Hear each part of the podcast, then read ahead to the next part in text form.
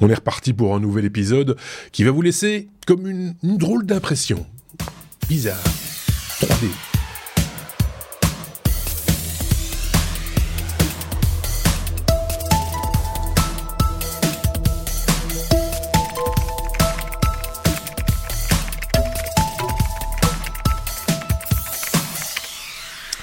Impression 3D, je vous en parle directement là maintenant, c'est dans le titre de l'épisode, donc vous pouvez passer à côté. Ce sera le sujet du dossier de cette semaine. Et euh, à cette occasion, nous rejoindra un troisième euh, larron. Mais avant cela, laissez-moi vous présenter euh, les chroniqueurs du jour, de la semaine plutôt. D'un côté, nous avons de nouveau la Suisse. avec, euh, avec, avec euh, j'ai l'impression de présenter Jeux sans frontières. Pour les plus, les plus anciens, ils s'en souviennent peut-être de cette émission, cette vieille Salut, émission. Euh, voilà, c'était ça, exactement. Euh, donc d'un côté la Suisse avec avec Thierry, euh, de l'autre côté la France avec euh, avec Aurélien. C'est les mêmes en fait hein, que l'année la, la semaine passée. On les a juste En fait, pour, pour- voilà pour tromper un peu le truc. Euh, mais ils vont pas vous parler des mêmes trucs. Par contre euh, là euh, ils ont ils sont repartis d'une conduite toute propre, toute neuve, toute. euh, il y aura beaucoup moins de CES que la semaine passée par exemple. On est moins c'est moins dans l'actu. Il y en aura quand même. Mais mais oui. voilà. Hein, et de la 3D, puisqu'on va parler impression 3D. Le troisième larron, ce sera Xavier qui va nous rejoindre euh, en cours d'épisode si tout se passe bien. je, je croise les doigts. Euh, voilà. Je voulais juste vous dire un tout petit truc euh, en guise d'introduction parce que j'ai reçu euh, la newsletter ou l'infolettre, si vous voulez, de euh, nos amis de chez Proton. Vous savez, euh, le service suisse Ah, qui vous propose des mails euh, cryptés, enfin chiffrés, euh, etc., etc. Euh, c'est, c'est- ils envoient régulièrement une, une infolette. Celle-là était assez complète. J'ai retenu une information. hein. Il fallait lire jusqu'au jusqu'au bout parce qu'ils l'ont gardé pour le meilleur pour la fin. Après, euh, je pense que c'est 7 jours et 3 heures euh, de 2024. Les, les GAFAM qui ont des, des qui ont des comment on appelle ça des, des, des amendes à payer en Europe euh, après seulement 7 jours et euh, 3 heures avaient de quoi tout payer pour l'année 2023.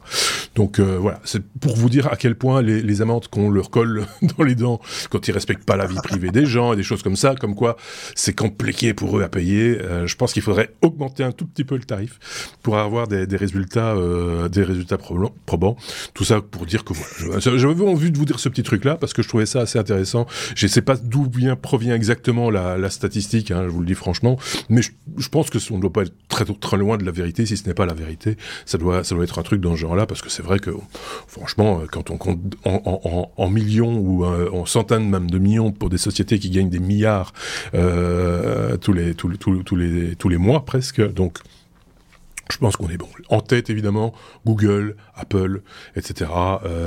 Je vous passe les détails. Si vous le voulez bien, on va attaquer notre abécédaire, puisque notre revue de presse hebdomadaire s'articule dans un abécédaire, parce que c'est beaucoup plus facile pour nous. Un abécédaire qui commence par euh, le chiffre 1. Enfin, voilà. Qu'est-ce que vous voulez que je vous dise? Ça, c'est toujours comme ça. C'est, soit on me fait des blagounettes, soit on change l'ordre des... Enfin, vrai. Un, un comme euh, 1900, 1984. Euh, voilà, c'est... euh, 1984 sera comme 1984, nous dit euh, Thierry. Je pense que c'est lui qui me fait la blagounette. Voilà. c'est clairement, c'est clairement moi le, le, le fautif. Bah oui, la, semaine passée, on vous a averti, interverti l'abécédaire, cette euh, édition, cet épisode. Il me fallait euh, marquer le coup avec un chiffre, le 1 comme 1984 pour la pour la faire à la Suisse. Euh, D'ailleurs, euh, je crois que vous dites pas 1984 en Belgique. hein, Non, c'est 84 aussi. Voilà. Bon bah voilà, je fais mon intéressant. Ça c'est fait. Euh, J'étais très très fier de pouvoir marquer le coup. On ne pouvait pas passer à côté des 40 ans de, de cette date, hein, 1984-2024, le 24 janvier. Je fais faire un peu de teasing pour vous dire mais, mais à- de quoi il parle, pourquoi il nous, il nous raconte ça, même si tout le monde a un petit peu déjà vu passer la news, Ah j'en suis persuadé. Mais c'était pas forcément sous l'angle de cette technologie qui arrivait sur le marché, mais comment elle a été mise en avant. J'ai appris plein de choses en me replongeant dans ce dossier, puisqu'il s'agit des 40 ans de euh, la sortie du premier Mac, euh, du Macintosh, si on peut l'appeler comme ça, puisqu'effectivement, c'était euh, il y a 40 ans, le 24 janvier, il y avait une pub pour lancer le Mac 128, 128 pour 128 kilos de, de mémoire. Ouais, ça nous rajeunit pas. Moi, ce qui m'intéressait dans cette news, c'était comment ça avait été annoncé. C'est un mhm. spot qui fait une minute. Alors pour pas se faire striker, parce que je sais pas s'il y a toujours des droits, mais voilà, on voit un petit peu euh, les, les, images. C'était Ridley, Scott aux commandes et c'était surtout Anya Mayor. Vous vous souvenez de cette Anya Mayor hein? Est-ce que Marc, est-ce que euh, Aurélien, vous savez qui est Anya Mayor Parce je suis persuadé que vous la connaissez autrement. Alors je vous donne quelques indices. Là, elle apparaît comme athlète qui lance le fameux marteau, puisque c'était euh, véritablement une athlète euh, du lancer du, du javelot. Euh, donc là, c'est un marteau pour péter l'écran de Big Brother, mais c'était aussi une mannequin. Et on l'a vu, on l'a mais vraiment vu et revu et revu sur un tout autre axe euh, qui est celui de la musique. Euh, donc ça vous dit toujours rien? Non? Toujours pas? Eh bien, Anya Mayor, c'était la figurante du fameux clip de Elton John, Nikita. Nikita qui est ah pas un prénom de femme, c'est un prénom d'homme. Euh, voilà, il savait pas où il a fait. Voilà, Nikita, peut-être que Elton John euh, avait fait exprès de faire le, gag, mais c'est la même personne qu'on voit dans ce ah, dans ce clip que sur le, le spot. Voilà, c'est je fais mon euh, mon comment mon intéressant, je je sais plus le nom de ce journaliste français. Le saviez-vous? Ouais, Non. Voilà. Voilà, exactement. non, plus plus euh, plus concrètement, cette pub a failli ne pas être diffusée. Euh, moi, je trouve très drôle parce que avec le recul, je la trouve toujours euh, bien fichue, même si elle a un petit peu vieilli. On est bien d'accord. Souvenez-vous, Steve Jobs voulait faire la guerre à, à, IBM pour dire que 1984, le fameux roman d'Orson Welles, ne serait pas 1984 parce que on allait combattre le Big Brother. Je suis allé faire un tour sur les internets, sur les réseaux sociaux euh, par rapport à, à, ce clip, par rapport à, l'anniversaire, et beaucoup se plaisent à dire ouais, mais en fait Apple est devenu aussi un Big Brother. Alors ça se défend, ça se contredit, c'est voilà, il faut voir, sachant que c'est le moins pire dans la protection des données et puis de, de ce qu'ils en font. En tout cas, eux, ils la vendent pas. Euh, mais euh, à l'époque, ce spot n'a a failli pas voir le jour parce qu'en fait, premièrement, conseil d'administration euh, était effaré de ouais ils aimaient pas. Mais alors pas du tout. Pas du tout. Euh, ils ont réussi à faire passer une version de 30 secondes et c'était à l'occasion du Super Bowl. Donc ça avait coûté la petite somme. ça, ça, coûte des sous, euh, ça coûtait des sous. Euh, bon, j'ai plus les prix effectivement de, de sur cet article de, de combien ça coûtait, mais l'ordinateur lui, il n'était pas donné. Hein. Euh, le Mac à l'époque était vendu 2495 dollars. Euh, soit euh, 7400 dollars actuels, soit 6700 euros. Ça fait un peu cher l'ordinateur à 128K, et, ça nous permet un petit peu de, de relativiser le prix de l'informatique par rapport à nos jours. Voilà, donc ça a failli pas voir le jour. Steve Jobs a failli mettre la main à la poche pour se payer cet espace publicitaire. L'agence publicitaire a réussi à, à triquer la chose et ça a été diffusé sur le, les écrans du Super Bowl. C'est une des rares pubs qui avait fait l'objet d'un espèce de review. Tout le monde en parlait. c'est fantastique, c'est génial et tout. Ça avait vraiment buzzé. Et puis, ça a même gagné un Cannes euh, Lions à Cannes, hein, forcément, euh, puisque cette pub avait été même primée à l'époque. Tout ça, c'était il y a 40 ans. Je vous invite à vous replonger dans ce spot, parce que moi, ce qui m'épate, pour ramener tout ça à la technologie, c'est de se rappeler ce qu'on avait comme moyen technique pour produire de l'image il y a 40 ans. Ça fait quand même réfléchir. Et la version que je vous ai retrouvée, c'est une version remasterisée parce que, bien évidemment, tout ça était en 4 tiers et dans des définitions qui sont bien loin de ce qu'on connaît actuellement avec la Full HD il y a quand même eu un, déjà une, le, même spot mais revu et un tout petit peu corrigé il y a 20 ans tout juste pour la sortie de l'iPhone, pas de l'iPhone, de l'iPod pardon. Et la, jeune fille qui court avait autour de son cou un, un, iPhone qui, qui pendouillait. Et donc euh, certains journalistes ont voulu faire les malins et partager la vidéo. En fait, ils ont pris celle d'il y a 20 ans et pas celle d'il y a 40 ans. Donc euh, voilà, c'était juste euh, pour, pour, signaler un petit peu la petite coquille entre guillemets. C'était pas fort important en même temps. Il suffit de, quand on connaît connaît le spot, c'est juste pour se le remettre un petit peu en mémoire, mais au-delà de ça, qu'en pense Aurélien de cette, de, de, cette news et de qu'en pense-t-il de manière générale? J'ai entendu pas mal de, news, enfin d'articles et de, et de reportages sur ce truc-là. Il y, a un élément que, que Thierry n'a pas mentionné, c'est que Steve Jobs voulait l'appeler bicyclette. je ne sais pas si vous aviez ah non. entendu. Attention. parce que il y avait l'idée que bah, avec ça, tu pouvais aller plus vite que l'homme tout seul. Enfin, donc le même le, parallèle avec le, la, bicyclette. Et donc non, ça n'a ça pas ça a pas fité avec le, le, le, board et donc du coup ils ont choisi Macintosh comme nom à la place de bicyclette. Moi j'aurais trouvé ça très drôle que Trottinette électrique. Après, après, quelques années, l'iBicyclette. Euh... bon, euh, je savais pas. C'est sérieux bah, Oui, oui, non, c'est sérieux. Ouais, ça, ça, me paraît bizarre. Ça me paraît bizarre. Ok, bah, écoutez. Euh, parce que je sais pas où tu vas trouver. Si tu vas chercher tes références systématiquement dans Fluide Glacial, on n'est pas parti. Hein euh... non, non, non. Gottlieb sort de son corps. c'est ça. Parce que voilà. Euh, ok. Bah, bon, fait... enfin, oui, je, je, cite mes sources, un reportage France Info, si vous voulez. D'accord, ah, c'est leur faute. Oui, c'est l'État. Donc, euh... oui, c'est pas un garant non plus. Hein. Ah, ils ont un abonnement à flux glacial. c'est encore le coup d'un stagiaire.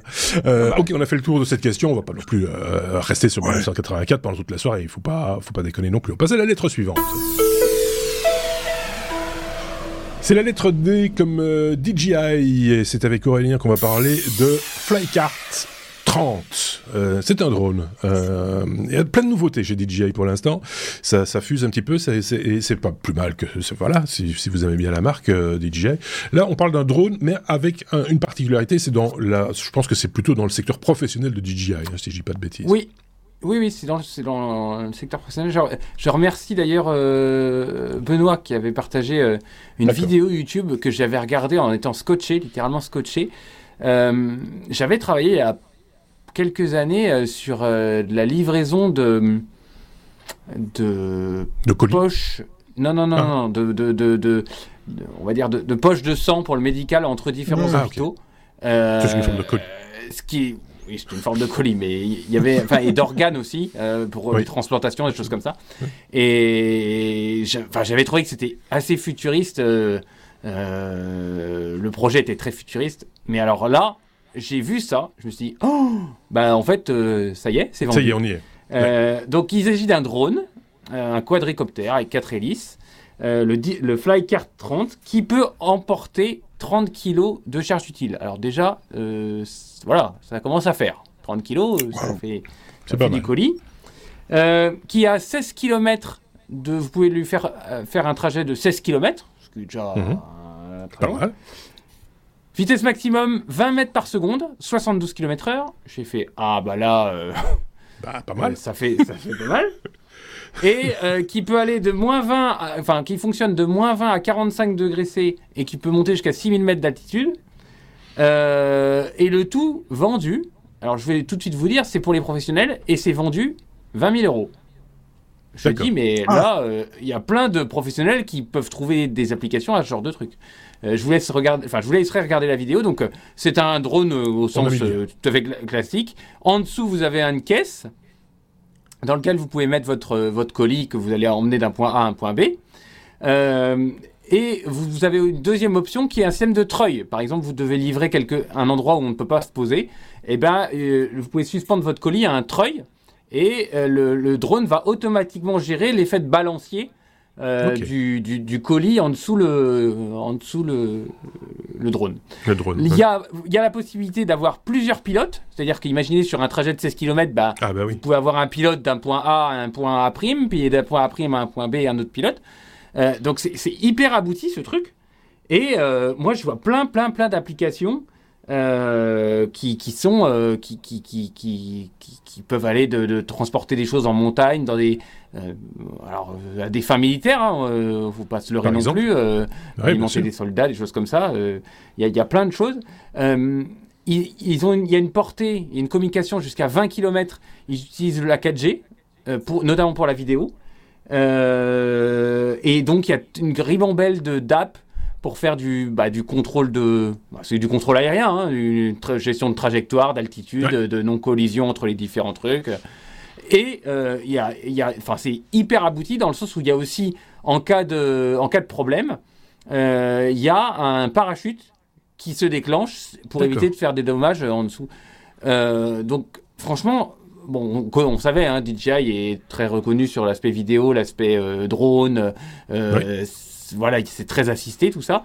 Euh, ils ont un système de, de batterie plug and play pour pouvoir les euh, changer les batteries. euh, il peut faire des étapes, vous lui changez la batterie et hop, il repart.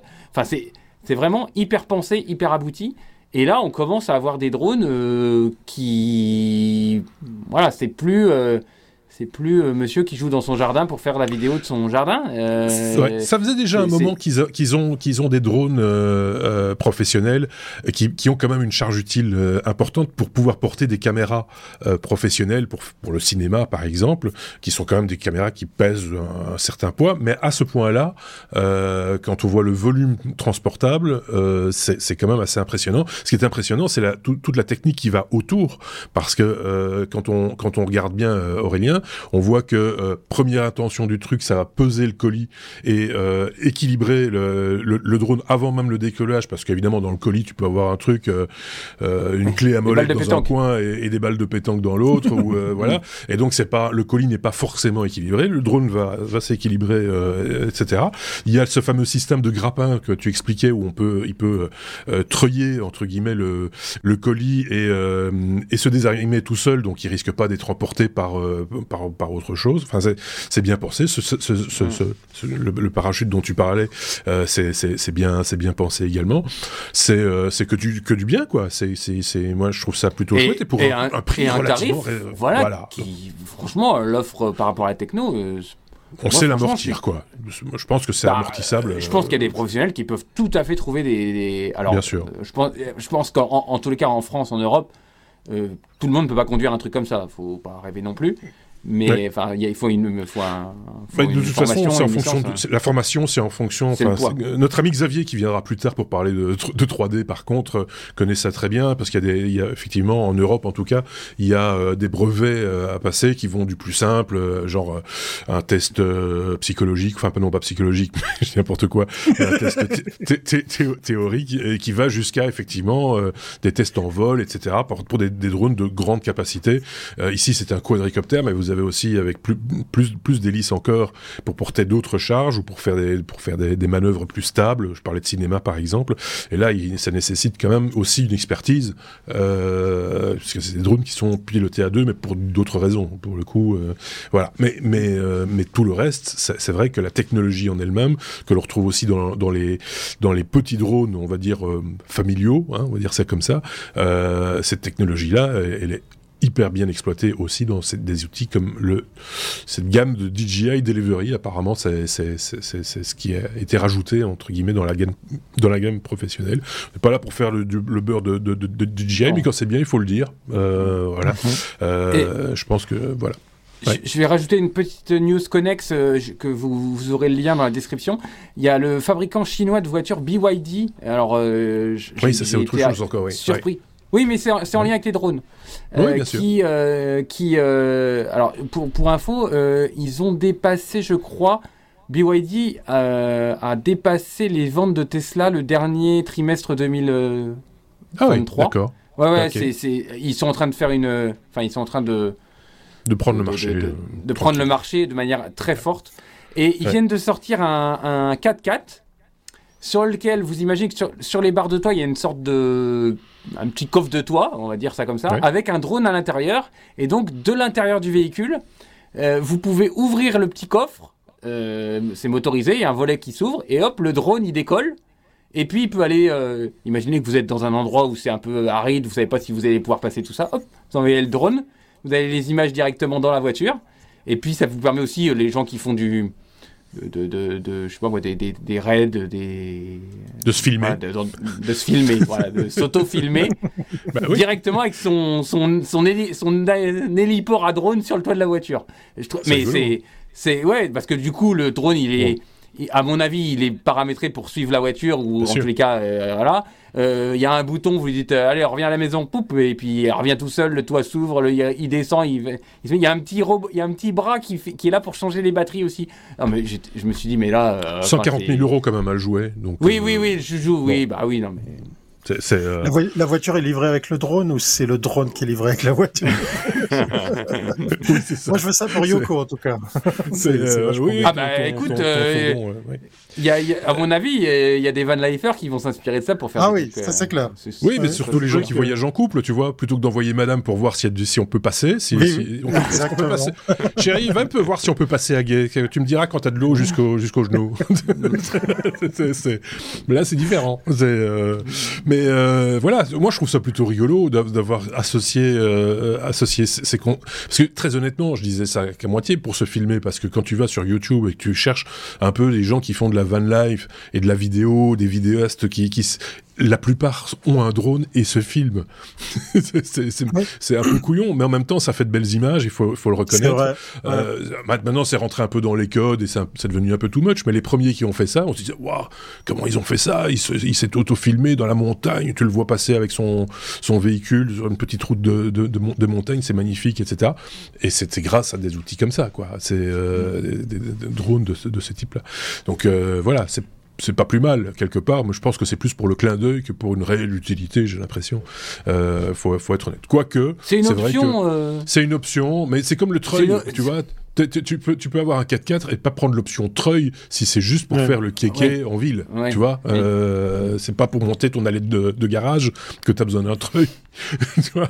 Mais, mais, euh, mais par contre, si tu veux aller partir barouder, si, c'est pour aller rechercher ta femme quand elle est dans le guet. Pour aller, pour aller voir où elle est. Souffle fort, chérie, que je vois les bulles. Euh... Je te lance le treuil. donc, euh, je te descends le treuil, effectivement. Bon, voilà, des, des petites news euh, drones sympatoches comme tout. On passe à la suite, si vous voulez. On est à la lettre N déjà, comme n'importe quoi, évidemment, Thierry. Ouais. Quand Non, mais ton chatbot- hein.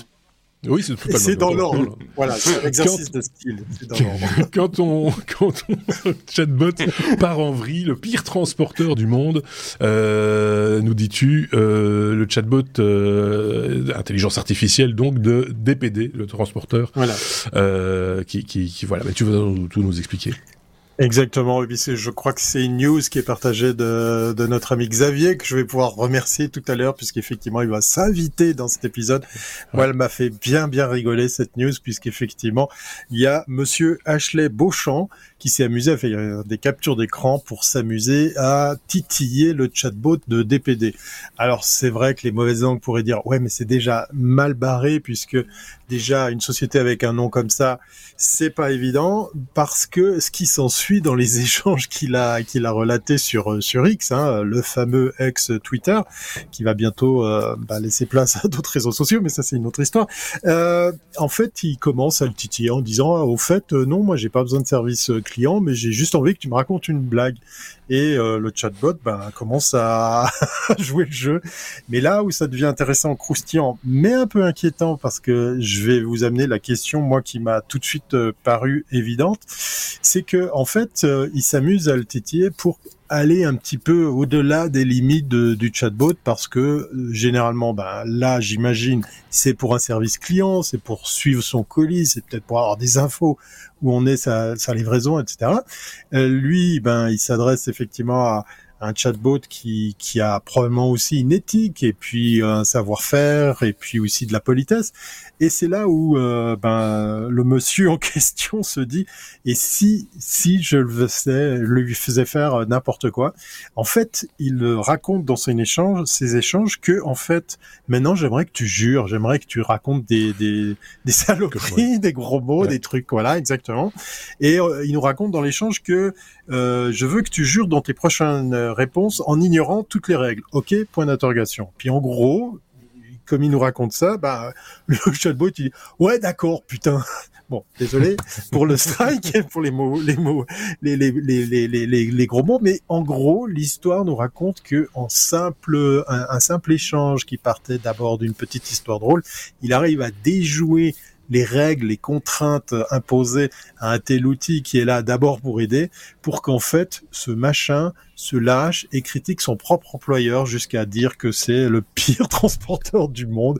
Moi, ça me fait mourir de rire parce que j'ai une petite maxime qui est toujours la même hein, par rapport à ce genre de situation, c'est ce que l'homme peut faire, l'homme peut le défaire. Vous avez deux heures.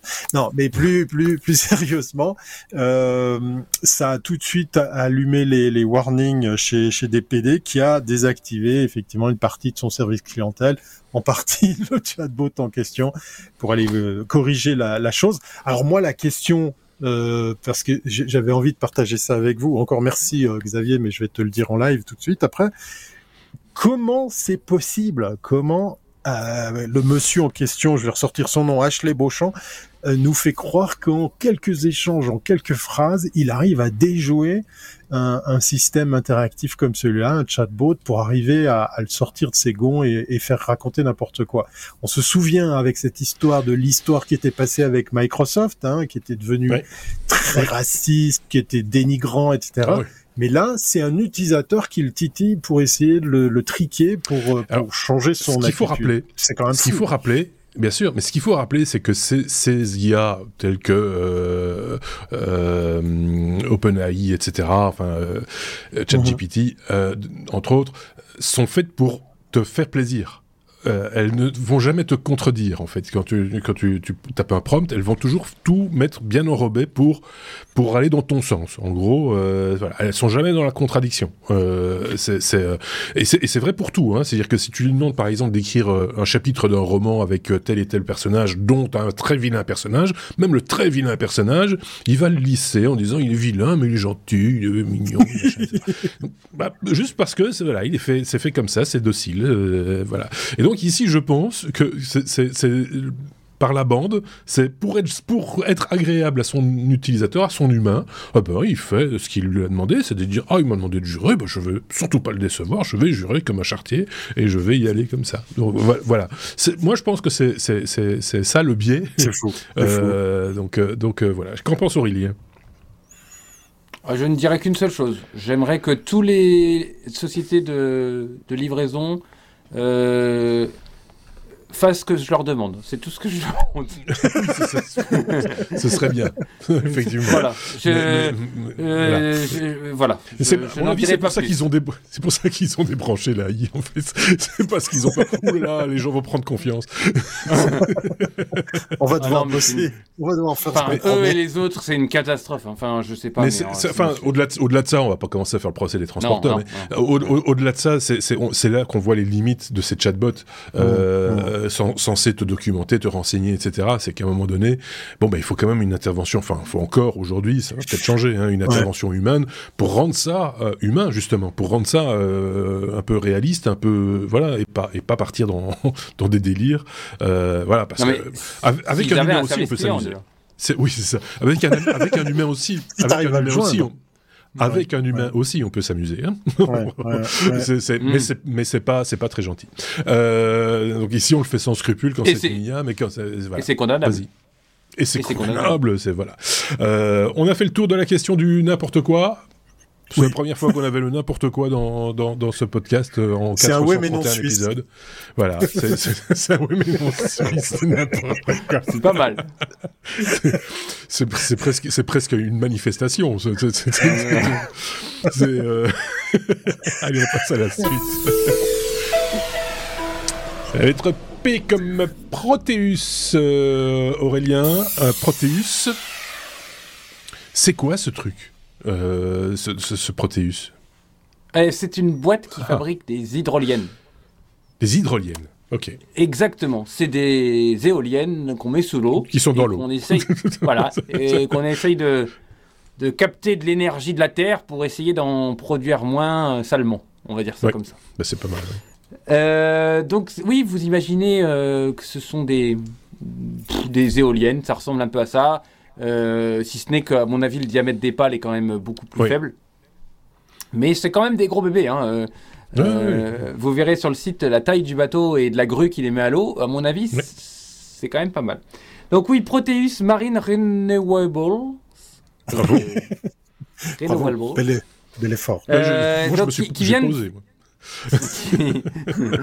qui viennent finir une campagne d'essai de, de, leur, de leur turbine, l'AR 500. Alors pourquoi? Parce que c'est 500 kW. Euh, ah donc ils l'ont immergé pendant un an euh, dans le détroit du Naru au Japon. Ne me demandez pas où c'est, c'est au Japon, mais je ne sais pas exactement où c'est. Et euh, qui, qui, donc expérimentation qui a quand même été relativement concluante puisqu'elle a eu un taux de disponibilité de 97%. Alors ça ne veut pas dire qu'elle produisait pendant 97%, ça veut dire qu'elle voilà, elle était pas en maintenance pendant 97% du temps. C'est ça.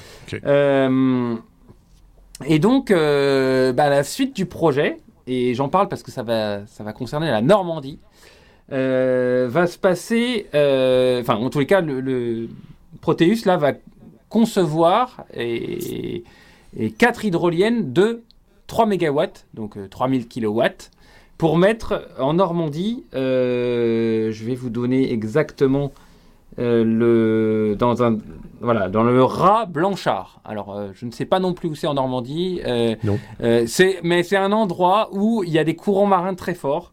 Et, donc, on, suppose que dans cet endroit-là, on va, avec nos quatre hydroliennes, on va capter 4 fois 3 MW, on va, on va capter beaucoup, beaucoup d'énergie. Pour donner un ordre de grandeur, 4 fois 3, donc 12 MW, on, on, va alimenter l'équivalent de 7000 foyers en France. Et donc, ça sera quand même l'hydrolienne la plus puissante au monde. Alors, euh, je me suis posé plusieurs questions par rapport à ça. Je trouve ça très bien. Euh, on se souvient euh, en France, là, les écologistes qui, qui, étaient montés au créneau en disant oui, les champs d'éoliennes en mer, c'est disgracieux, c'est moche, voilà au moins, bah voilà, là on capte de l'énergie euh, des, des, mers et euh, bon, jusqu'à preuve du contraire, ça se voit pas. Euh, il n'y a que les câbles qui sortent de l'eau. mais ça peut, ça peut embêter les poissons quand même. Hein, voilà, j'allais ça peut faire un, un, slicer à poisson. Si, si. Le ton déjà découpé. voilà. on fait les filets direct. Euh, alors pour, pour, pour, vous donner un ordre de grandeur, parce que justement ça, on, projette de faire une hydrolienne euh, de 12 MW, euh, l'EPR de Flamanville, c'est 1600 MW. Donc il y, a, y a un rapport 100 entre la puissance qui peut sortir de, de, de, ces, de, ces, de ces turbines et et ce qu'on consomme, clairement, il faut, faut, être clair. Alors, euh, il y a beaucoup de projets, euh, vous le savez, en Europe du Nord, euh, en Écosse, il y a, y a, une hydro, y a une, un champ d'hydrolienne qui va passer de 6 à 34 MW bientôt. Il y a, on, on, en avait parlé, Minesto, là, vous vous souvenez, là, l'espèce de cerf-volant marin, j'avais essayé d'expliquer qu'on, par les, par les 8 qu'il faisait, ben, on arrivait à, à générer de l'énergie. là, on est enfin, Minesto envisage avec son Dragon 12 de sortir 1,2 MW. Alors bon, enfin c'est intéressant tous ces projets. Moi je suis pour et je je, je, faut tout essayer. Je pense qu'il faut tout essayer. Et c'est certainement, c'est un peu euh, beaucoup de politiques disent ça. C'est un peu le, les, les, comment on dit, les petits fleuves qui font les grandes, les grands, les petits ruisseaux qui font les grands fleuves. Ou les grandes rivières, oui. Les grandes rivières qui font les, voilà. Bon, enfin, qui font, plein d'eau, quoi. Oui. Voilà, l'adjonction de petites sources. L'adjonction de petites sources qui, qui, qui, cumulées euh, euh, vont permettre de, Pas toute la soirée. c'est parce que tu, voilà, le, proverbe, on l'a pas, on l'a pas. Tu vois, on va pas, on va tourner autour du pot. Chacun sera son idée. mais effectivement, les petites démarches, on va dire ça comme ça, peuvent créer de grands effets. Euh, voilà. Hein, c'est ça, hein C'est ça, c'est ça. Voilà. Thierry, un commentaire. Plus, oui, c'est ça. Euh, moi, ça m'arrive tout le temps. Hein, euh, Thierry, un commentaire sur ce, ce, projet, euh, ces projets. Et on avait déjà parlé d'autres trucs aussi, pas, pas avec des hélices comme effectivement hydroliennes, mais avec des systèmes de qui, qui captent aussi les mouvements, vagues. qui suivent les vagues et, donc les articulations. à chaque articulation, bah, crée aussi de l'énergie et qui est transformée en énergie électrique évidemment. Il y a ça. Il y a aussi des systèmes où l'eau rentre d'un côté, ressort de l'autre. Ce qu'on appelait un peu avant, je pense, la marée motrice, si je dis pas de bêtises. dans les ports. Donc, dans les ports, par exemple. C'est un mmh. peu le, même, le même genre de, de, de, de, concept. Moi, je dis, il faut, faut, tout, faut, tout, faut tout tester, voir ce qui est le plus rentable, ce qui nécessite aussi le moins de, de, maintenance. Les, les, les 97% de, de, fonctionnement euh, en Chine de, du système, ça veut dire que 3% du temps seulement elle est en maintenance, ça va. Ça veut dire, il y a des éoliennes euh, pour le vent qui sont pas en maintenance, mais seulement parce qu'il n'y a pas un pet de vent, ne bouge pas pendant des, jours et des jours. Donc, euh, et on est bien au-delà des 3% du coup. Euh, Thierry, euh, un, commentaire, un avis, une question.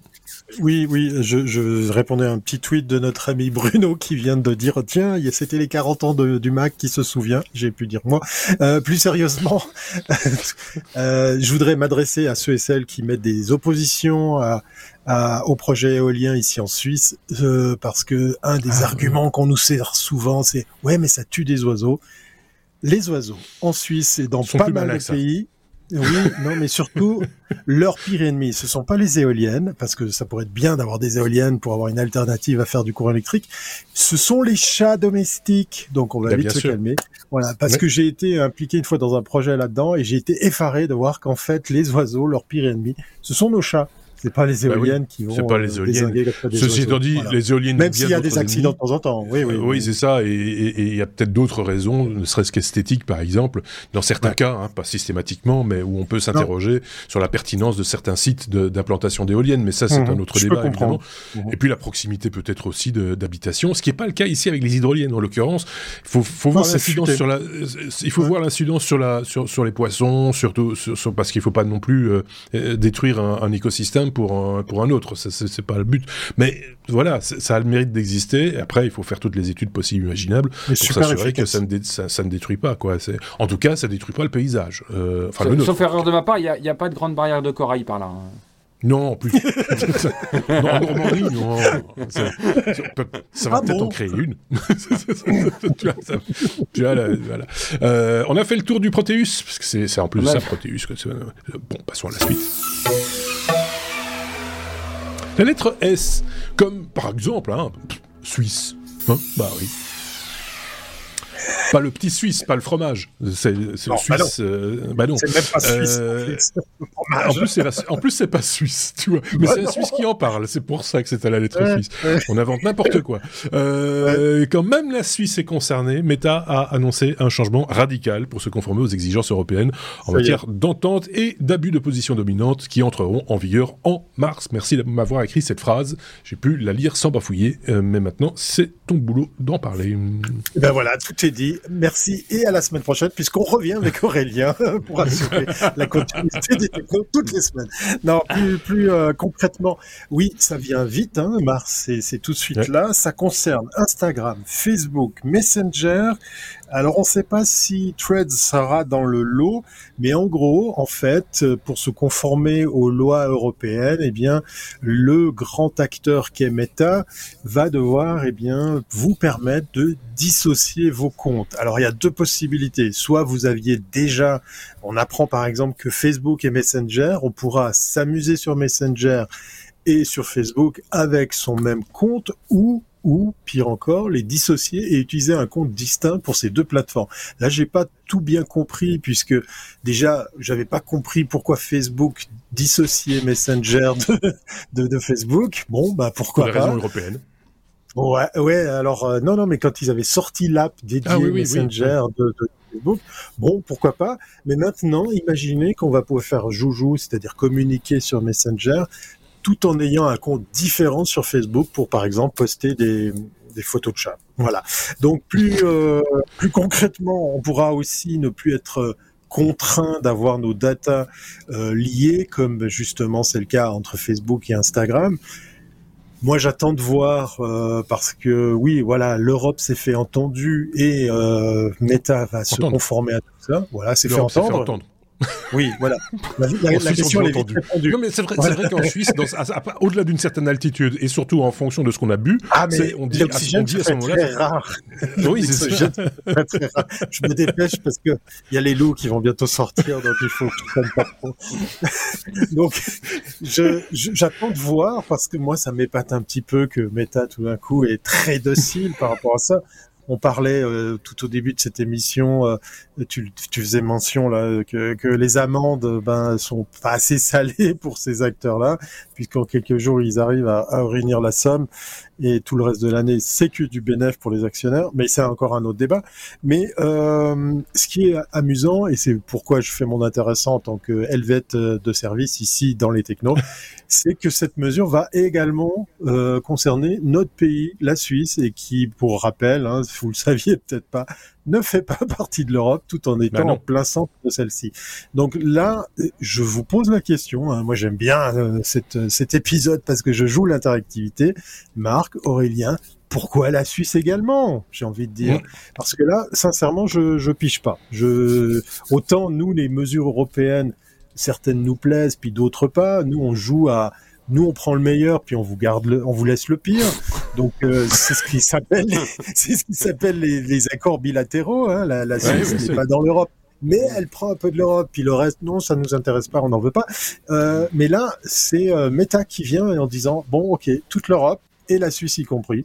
Euh, et ça va, euh, ça va donc comme tu disais être euh, activé, mis en place au mois de mars là, tout de suite dans, dans quelques semaines.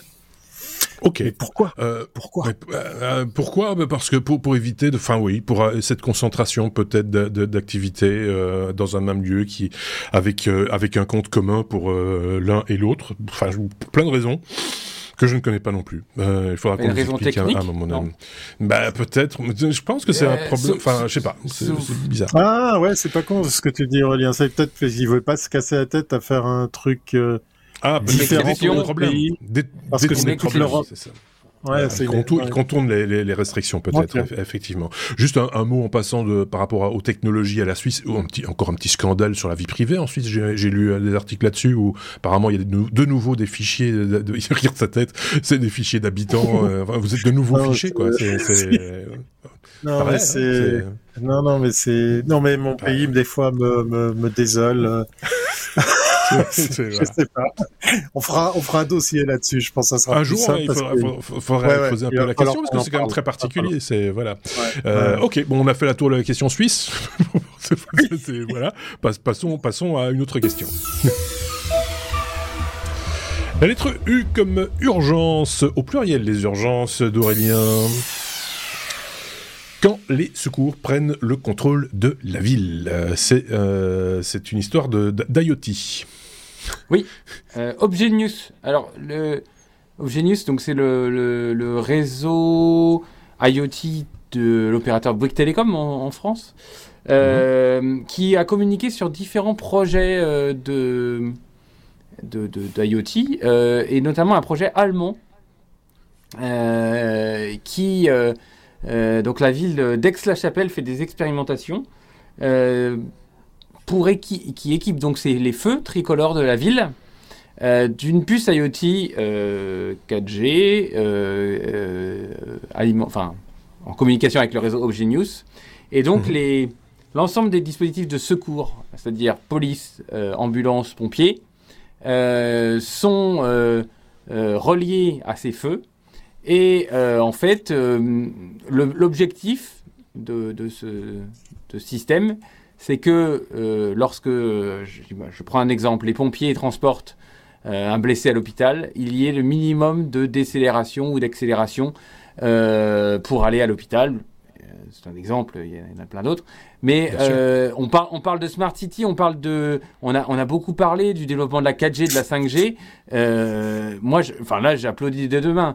les débits, les débits, les, les infrastructures qu'on a mis en, mis en place.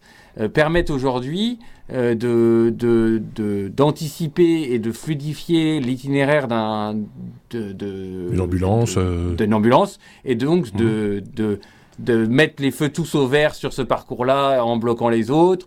Enfin, ça, ça paraît rien, en, mais en le faisant de manière intelligente, parce qu'il euh, y a blocage et, blocage. Enfin, parce qu'il ne faut, pas, oui, faut pas créer des effets de bord ailleurs et Mm. créer des accidents et des choses Des comme ça. parce que Oui, c'est ça aussi le- En- la problématique.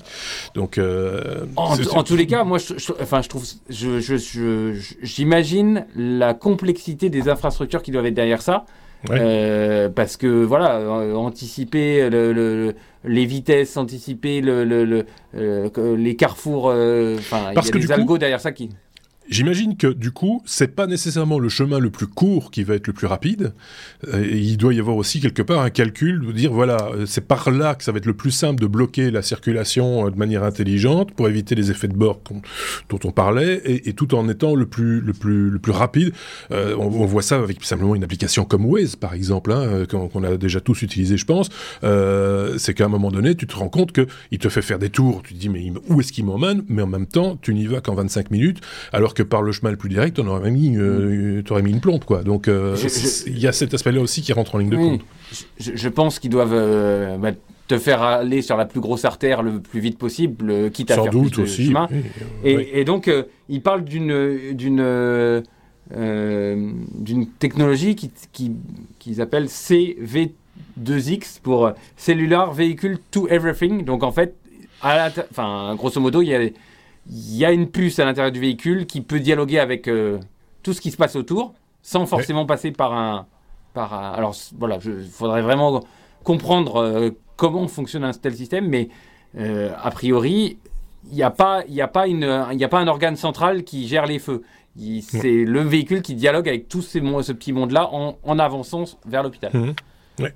Moi, je trouve que, enfin, c'est- pas dans les dents des détracteurs de la 5G, euh, mais, mais c'est Oui. grâce à ce genre de technologie qu'on y Mhm, arrive, hein, euh, mhm. parce que bon, même la 4G, ce serait un petit peu lent pour euh, pour réaliser quelque chose. Donc, euh, on avait déjà vu des applications de la 5G, par exemple, au port d'Anvers, pour euh, localiser plus facilement les certains bateaux, etc. Parce qu'ils avaient déjà depuis quelques temps maintenant, deux ans, je crois, un réseau 5G local pour pouvoir déjà tester des, éprouver des, des solutions technologiques qui sont pas de- du même ordre, mais qui nécessitent aussi de la vitesse de, de transmission de, de- données, La de la précision et de, la, et de- de très courte latence, effectivement. On a bien fait le tour de ce sujet, euh, facilité de, passage des véhicules. euh, je pense que ça va se, ça va se généraliser hein, dans les villes où il y a la 5G. Il me semble que ce serait, ce serait assez logique que des solutions euh, identiques voient le jour dans d'autres, euh, dans d'autres grandes villes. C'est fini pour euh, les news. On a fait le tour, on y est arrivé. Euh, et c'était dans l'ordre et tout. Si, je, je... Et là, il va falloir s'attaquer à un moment donné à la grosse patate, c'est-à-dire le dossier que voici, que voilà.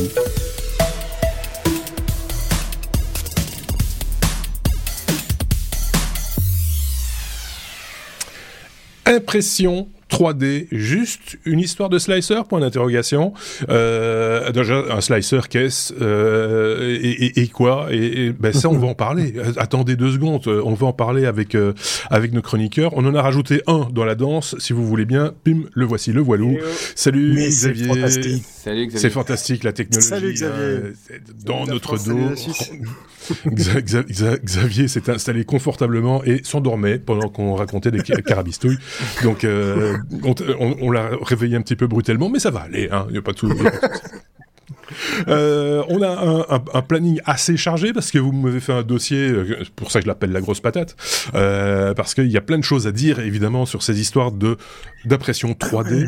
Euh, et, avant de parler de spécifiquement le slicer qui est quand même une pièce maîtresse dans le dans, dans, l'imprimante euh, 3D, Xavier, de commencer peut-être par parler des différentes étapes pour imprimer un, objet. Ça c'est quand même important de le de le conceptualiser un petit peu pour ceux qui n'ont pas l'habitude de cette technologie. Tout à fait. Et la, la première façon de faire, ce serait tout simplement d'aller chercher un fichier euh, sur une, librairie en ligne. hein. Il y a Cults, par exemple, il y a Printables de Prusa, euh, qui sont des sites où on peut télécharger un objet qui a été conçu par quelqu'un d'autre et, et, euh, ensuite l'imprimer. Mais quoi de plus satisfaisant que de concevoir soi-même son, son petit objet et de le voir naître d'un d'un bout de d'un bout de filament. Euh, je vous assure que la première fois qu'on a qu'on dessine un objet soi-même et qu'on le voit s'imprimer, c'est quand même Alors je me rappelle un, Xavier. un sacré émerveillement. Le, et après, après coup, évidemment, on peut en rigoler parce que le premier bidule qu'il avait imprimé, je sais plus ce que c'était, c'était un cache pour un interrupteur, si je me rappelle bien, ou quelque chose, un truc comme ça. C'était juste une oh, petite j'ai- boîte. Pour, alors- pour moi, néophyte, c'était juste une petite boîte avec un fond qui manquait. Voilà. C'était moi, je le voyais comme ça. Et, et il était tout fier Non, de son truc. Regarde, les- j'ai fait les- ça, les deux premiers-. Alors, les deux premiers objets que j'ai créés, ils sont, ils sont dans cette pièce. Euh, Ah. Le premier, c'est un loquet pour fermer une, euh, C'était une ça. porte Les euh, toilettes. dans, dans, dans mon grenier. Non, non, dans mon grenier. Et le deuxième, t'es pas loin, c'est un, un cache interrupteur d'une marque que je ne ça. citerai pas, euh, que un de mes peintres avait, avait perdu, et donc je l'ai réimprimé. Euh, mais donc ça, je l'ai pas conçu moi-même. Par contre, euh, j'ai conçu d'autres d'autres choses par la suite. Mais, Mais voilà. ceci le dit, premier objet que j'ai conçu, c'est un loquet. Euh, l'aspect ludique, on va dire, de l'impression 3D, au-delà de l'aspect utile, l'aspect ludique, c'est aussi la satisfaction et le plaisir qu'on en a de, de- de fabriquer son objet soi-même. Et si c'est de A à Z, euh, c'est encore, c'est encore plus kiffant, quoi. Il faut, faut être honnête. Tout à fait, oui.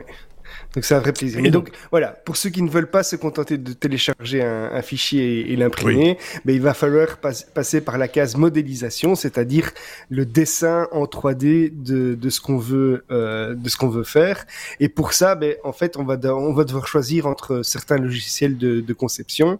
Et j'en ai retenu trois qui sont vraiment les, les principaux. Il y en a évidemment bien d'autres, euh, mais les, les trois les trois principaux, ce sont euh, ben, pour commencer Tinkercad. Tinkercad, c'est un logiciel qui est euh, accessible vraiment au plus grand nombre. C'est idéal pour les débutants. Euh, c'est un logiciel qui est utilisé même dans des classes pour apprendre à des enfants. Donc c'est vraiment voilà quelqu'un qui n'a jamais con- conçu en, en 3D, c'est un logiciel parfait euh, pour démarrer. Ses fonctionnalités, ben, c'est d'abord une interface qui est ut- qui est vraiment très intuitive, facile à prendre en main. Ça permet de créer des designs relativement simples en utilisant des formes de base, c'est-à-dire des cercles, cercles, des carrés, des triangles, des Euh, voilà des choses comme ça. Et on va pouvoir évidemment importer et modifier des fichiers STL qui sont les fichiers qui sont euh, reconnus par les logiciels pour l'impression 3D.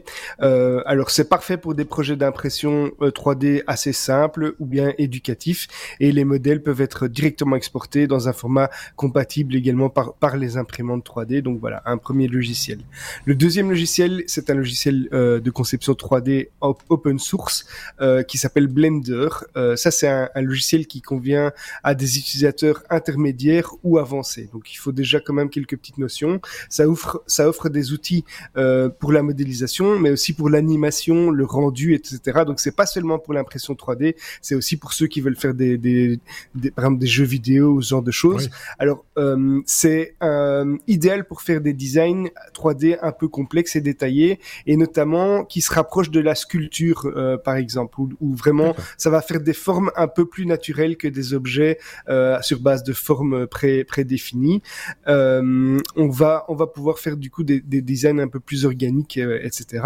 Alors euh, ça va euh, notamment être un logiciel qu'on va utiliser et moi je l'ai fait dans le cadre de la photogrammétrie, c'est-à-dire la photogrammétrie, c'est le fait de scanner un objet grâce à une multitude de photos sous tous les angles et puis on va utiliser un logiciel qui va reconnaître et reconstruire sur base de toutes ces photos un objet en 3D, mais après ça, il va falloir le nettoyer parce qu'il va, il va y avoir plein de petites euh, crasses entre guillemets qu'on veut nettoyer. Et pour Ouais. une impression 3D parfaite, ben, il faut il faut faire plusieurs choses. Il va falloir lisser certaines faces euh, pour euh, avoir un meilleur rendu, mais surtout, il va falloir fermer l'objet en 3D. Donc il, fa- il va falloir vraiment avoir un objet fermé. Sinon, c'est une simple feuille de papier qu'on a Ouais, qu'on a sûr. modélisé et donc on va devoir vraiment aplanir euh, certaines faces et fermer des petits trous pour qu'on puisse le reconnaître en 3D. Et ça, pour ça, Blender est vraiment euh, parfait. Euh, ça va permettre de modifier aussi des, des, des, des épaisseurs de parois, par exemple, ou ce genre de choses. Ensuite, si on veut aller dans un logiciel qui est un petit peu plus euh, professionnel, même si assez abordable euh, pour des personnes qui n'ont jamais utilisé de, de logiciels comme ça, il y a une multitude de, de, de logiciels euh, et de tutos, pardon, euh, qui sont qui sont disponibles en ligne. C'est c'est, euh, le logiciel que j'utilise moi, c'est Fusion 360. Ça convient parfaitement à des utilisateurs, des utilisateurs intermédiaires, voire tout à fait professionnels. Euh, ça offre une, une gamme vraiment complète de modélisation, de simulation de rendu. Euh, on va pouvoir euh, enregistrer des, des matériaux, les, les animer pour euh, pour faire euh, pour simuler par exemple une ouverture, une fermeture de l'objet. Euh, ça permet également une conception paramétrique, c'est-à-dire qu'on va pouvoir dire créer un objet qu'on va pouvoir modifier par la suite. Donc on va pouvoir modifier les dimensions par exemple ou euh, euh, faire ça vraiment de manière euh, totalement idéale et on va pouvoir facilement euh, mettre des mesures pour chacune des, des chacune des lignes qu'on va tracer, par exemple, et on va pouvoir les modifier en un clic et le système va adapter tout ça directement. Euh, ça intègre également des, des, des, des, notions de collaboration, de gestion de projet, etc. Donc c'est vraiment là fait pour des équipes professionnelles. Euh, c'est Autodesk pour, pour ceux qui connaissent, euh, parce que Fusion c'est le modèle de, enfin c'est l'application, mais qui est édité par euh, Autodesk, qui par ailleurs est connu aussi, un peu comme Blender d'ailleurs, hein, dans tout ce qui est modélisation 3D pour le dessin animé, le jeu vidéo et, et, et, et tutti quanti quoi. Ouais, c'est idéal aussi pour créer des prototypes. Donc vraiment, c'est c'est utilisé dans l'ingénierie et le design industriel de manière générale. Hein. Donc euh, voilà. Donc c'est chacun de ces trois logiciels, ils ont chacun leur force. Ils ont ils, conviennent à, des niveaux de compétences euh, différents, euh, des types de projets euh, différents aussi. Tinkercad, donc c'est le plus accessible. Blender qui offre pas mal de, de possibilités de flexibilité euh, pour des objets, plus pour par exemple des, des statues ou des choses comme ça. Et Fusion 360, c'est vraiment orienté utilisation professionnelle, prototypage, etc. On va parler dans un, dans un instant. Oui, c'est ça. Mais dans un instant, on va voir parce que c'est bien d'avoir les applications, mais il y, a il y, a quand même des éléments auxquels il faut faire attention et ça, on va y revenir dans, dans un instant. Aurélien, tu avais une question, une remarque à formuler peut-être? Oui, juste euh, pour euh, faire un petit point de théorie sur, sur, sur l'aspect modélisation. En fait, quand on, quand on conçoit euh, un, un, modèle 3D, il y a deux, deux, grandes, deux grandes façons de s'y prendre. Il y a ce qu'on appelle faire du volumique, euh, travailler en volumique, c'est-à-dire qu'on crée des volumes de base qui sont des cylindres, des sphères, des parallélépipèdes, mmh. euh, des voilà, et on somme euh, différents parallélépipèdes ou on soustrait différents parallélépipèdes pour faire l'objet euh, global. Donc en fait, on, ouais. on, on, cherche les on cherche les éléments de symétrie et puis on va essayer de, et puis on va essayer de, de concevoir euh, par exemple la moitié. De imaginons que ce soit un objet symétrique, on va concevoir la moitié de l'objet par adjonction de euh, volume, sphère, euh, parallélépipède, et on va, on va faire la symétrie, parce qu'il faut en faire le moins possible, hein, euh, évidemment.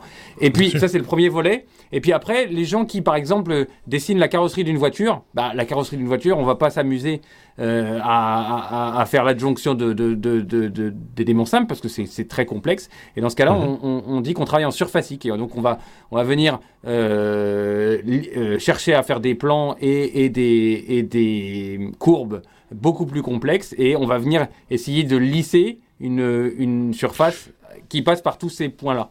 Euh, c'est marrant parce que on... cette, cette étape-là, j'ai remarqué, pour avoir vu pas mal de reportages et lu pas mal d'articles sur le sujet, c'est qu'on passe encore par de vieilles techniques qui sont par exemple la sculpture sur sur sur sur, une, sur un matériau, euh, on va dire friable, ouais, ouais. Pour, pour, pour pouvoir déjà le modéliser matériellement comme on faisait à l'ancienne en quelque sorte. Alors, et là intervient peut-être d'autres outils pour le, le, le numériser. Alors je sais que voilà, voilà, je sais que les designers de voitures, par exemple, enfin les, les, les gens qui conçoivent les, les, les formes des, des véhicules des véhicules. C'est alors il y a le, le, le, faire sur un logiciel comme euh, comme euh, Xavier l'a dit, c'est possible, mais c'est mmh. c'est dur de, son, de, de, de, de réellement apprécier euh, les, les, volumes du... les uns par rapport ouais, voilà les, ouais. les, volumes les uns par rapport donc ta technique est, est, est, effectivement utilisée et après on sert de scan maintenant attention il y a des techniques comme la réalité augmentée la réalité virtuelle les salles d'immersion et tout ça qui permettent qui permet aussi, de, aussi de toucher des 3D et d'aller avec un casque de les voir et de peut-être de de, de tout en numérique. Euh, oui, numérique quoi. En, en numérique, voilà. C'est ça. Ok. Mais, euh, mais Xavier, bon, oui. pour juste dernier petit point pour on va dire. Euh, des, alors il y a des gens qui adorent faire de l'impression 3D de figurines. Là, généralement, on passe par du, du surfacique. Mais pour si vous voulez imprimer des pièces euh, je, je, pour votre maison, pour votre truc, le volumique euh, couvrira 95% de, oui, vos, de vos, pour faire de vos un, besoins. Pour faire un cache interrupteur ou un loquet pour oui, les toilettes. Voilà. voilà, on va pas faire un modèle euh, en terre glaise avant de. Voilà. Euh, donc, euh, à quoi il faut faire attention, Xavier, une fois qu'on a ces trois applications, qu'on a choisi son application, pour arriver Mais lorsqu'on à un résultat... va lorsqu'on va modéliser un, objet, alors il y a une multitude de choses qui sont qui sont importantes dans l'impression 3D. Je vais reprendre les principaux, mais évidemment il y a quelqu'un qui va me dire mais tu as oublié ça. C'est certain, il y a tellement de facteurs. Euh, euh, mais bon, si on veut une impression réussie de haute qualité qui prend pas trop de temps, il y a différents aspects à surveiller. Le, premier, d'après moi, c'est l'épaisseur des parois, donc c'est-à-dire les bords de son objet.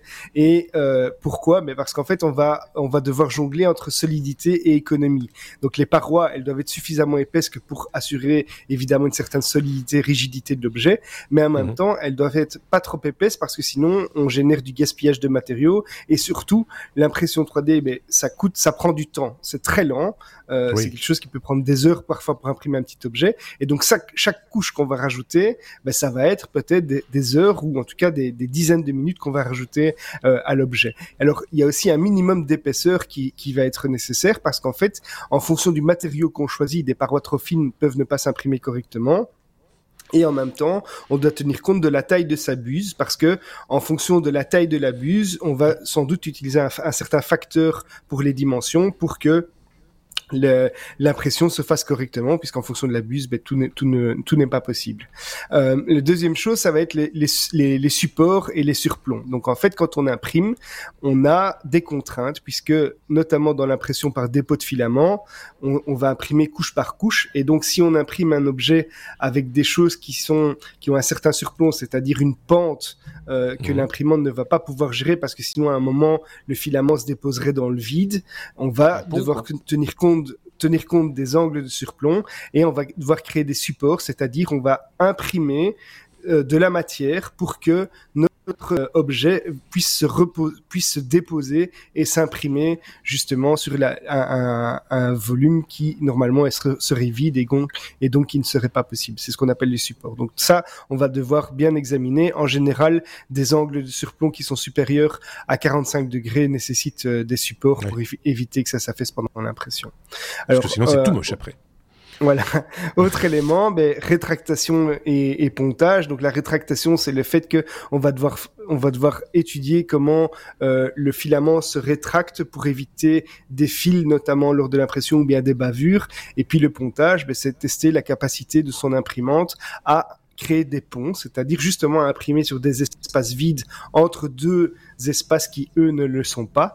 Donc ça crée vraiment un pont. Les imprimantes, selon la vitesse à laquelle on, on imprime, selon la qualité de l'imprimante et selon le matériau qu'on utilise, permettent d'imprimer dans une certaine mesure dans le vide euh, et pour une certaine distance. Je vois Aurélien qui veut interagir. il a levé le doigt. Euh, quand, Aurélien a levé le doigt, Marc poussait sur le bouton pour voir Aurélien. C'est scolaire. euh, oui, on va avancer un petit peu. Donc, euh, alors, une fois que vous avez votre modèle 3D euh, dans, dans, dans, dans, votre logiciel de, de modélisation, généralement, on, on l'exporte dans un format qu'on appelle le STL. STL, peu de gens le savent, ça veut dire stéréolithographie parce que les premières machines qui permettait de faire de la, l'impression, de la fabrication additive, c'était, par, un procédé de stéréolithographie. Alors, qu'est-ce qui se passe quand vous exportez en STL Quand vous exportez en STL, en fait, votre euh, logiciel de modélisation va venir mailler, euh, donc transformer tout votre volume en petits, euh, euh, tétraèdres et pour approcher au mieux les formes que vous avez euh, dessiner. Si vous avez fait dessiner une sphère, évidemment, bah, vous vous rendez bien compte ah que bah par des tétraèdres, vous pouvez pas euh, à épouser parfaitement, mais euh, bah, plus vos tétraèdres sont petits, plus voilà. Donc il y a des paramètres déjà là euh, pour passer du logiciel de modélisation au slicer. Alors le slicer, en deux mots, c'est le logiciel qui va vous permettre de prendre votre modèle et de le découper en tranches de manière à ce que soit votre imprimante qui fait du dépôt de fil, soit votre imprimante à résine viennent euh, euh, couche par couche, construire votre, votre modèle. Et donc, euh, moi, j'ai été confronté, là, il y a, y a, y a quelques semaines, à, des problématiques, puisque je. donc, le slicer va. imaginez donc que j'ai un. que j'ai un, un, parallélépipède, va déterminer à partir, de, à partir des paramètres du slicer combien il va y avoir de couches de parois, quel taux, à l'intérieur, il va y avoir un certain remplissage, quel va être le pourcentage de remplissage, et donc il va prendre le maillage de, votre STL et le transformer en couche et en trajet d'outils.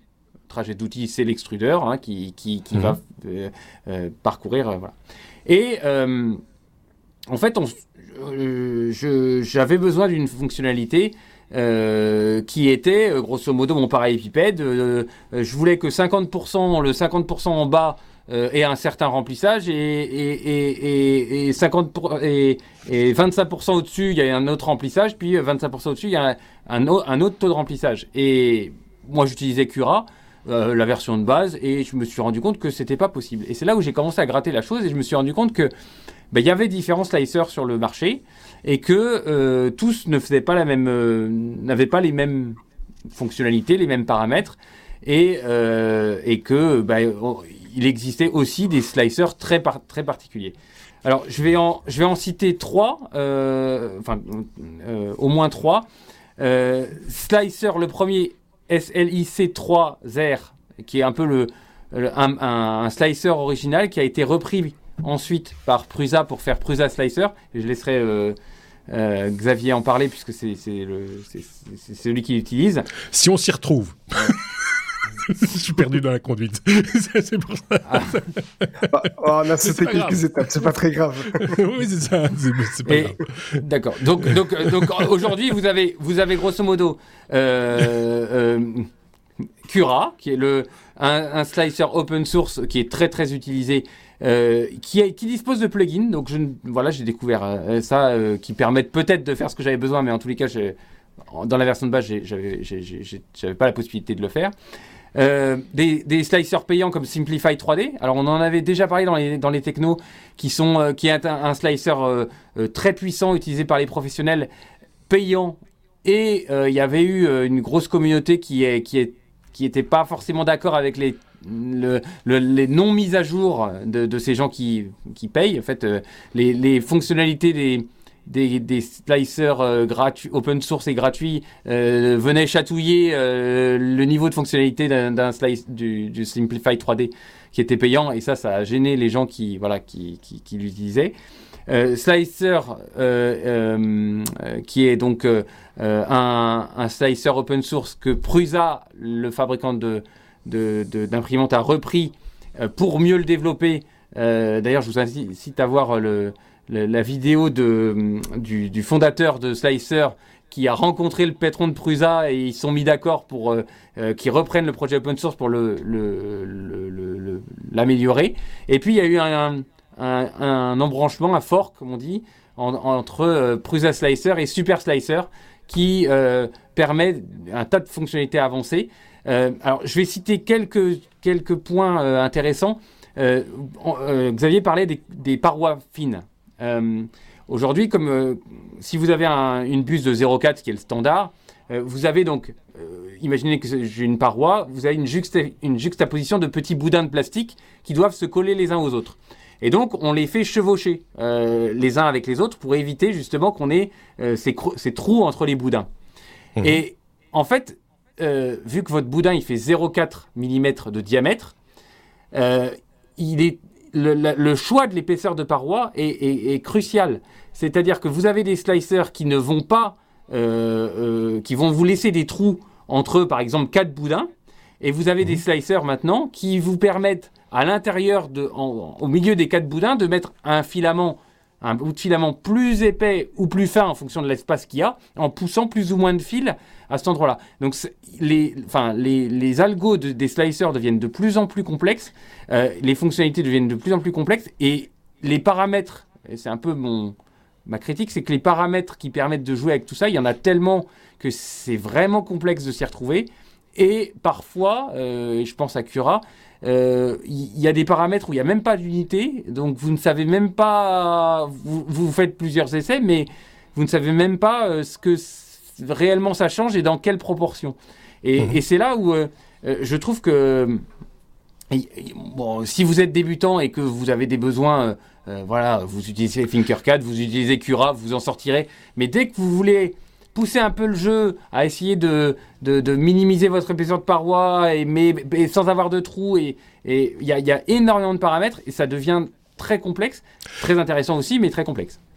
Alors, il avait levé le doigt, on lui a donné la parole, t'as vu, euh, il, a bouffé la moitié du sujet de, de, Xavier, parce que t'as brûlé des étapes. Mon, cher euh, Aurélien, je ne t'en veux pas, parce que sinon euh, je t'aurais interrompu bien plus tôt que ça, mais je voudrais quand même qu'on revienne quelques instants, parce que je pense que ceux qui ne font pas de l'impression 3D et qui n'ont pas de compétences particulières dedans ont été un petit peu, un petit peu perdus. J'en prends pour exemple notre ami, notre ami Thierry, qui opine du chef et qui lève un pouce en disant « je suis perdu hein, c'est ça l'idée. non, non, non, je suis, je suis en train de, de me rappeler pourquoi j'ai pas d'imprimante 3D.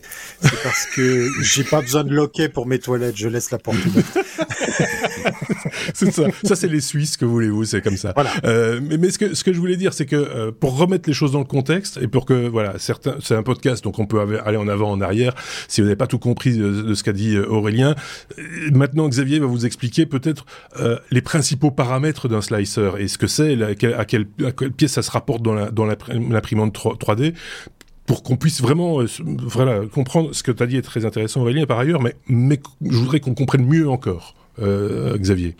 Ouais, donc on a, on a euh, différents paramètres qu'on va pouvoir gérer. Donc par exemple, on va déjà pouvoir tout simplement convertir l'objet 3D dans un fichier STL ou un fichier, euh, donc le fichier STL ou le fichier OBJ qui sont des fichiers générés par les programmes de 3D en G-code, qui est le langage, euh, qui est un fichier qui est dans le langage que votre imprimante va comprendre, c'est-à-dire on va lui dire de d'allumer la buse à tel temps, de, de la chauffer à telle température, on va lui dire de se déplacer à tel endroit droit sur le sur le, le, plan de travail, on va lui dire de se déplacer à telle vitesse, etc. Donc ça c'est le fichier G-code qui est généré et qui est compris par la machine. On va découper en différentes couches, hein, comme euh, Aurélien l'a dit. Donc ça c'est euh, le logiciel qui va faire en sorte que chacune des que votre objet soit découpé en plusieurs tranches, euh, puisque la machine imprime euh, tranche par tranche votre objet pour réaliser un objet en 3D. On va paramétrer différents, différents éléments comme l'épaisseur de la couche, la vitesse d'impression, la température euh, de la buse, la température du lit, puisqu'en fait l'endroit sur, lequel vient, vient, sur lequel vient se déposer le filament doit être à une certaine température pour pouvoir accrocher euh, au, à la matière justement sur laquelle il vient se déposer. Et si on ne choisit pas les bonnes températures, eh bien, on risque que l'objet en cours d'impression se décolle et en fait votre objet se déplace pendant l'impression et vous avez, vous finissez avec un gros spaghetti plutôt qu'un oui, ou une œuvre euh, d'art, tu peux vendre très cher. Tout à fait. on va, on va gérer également les supports.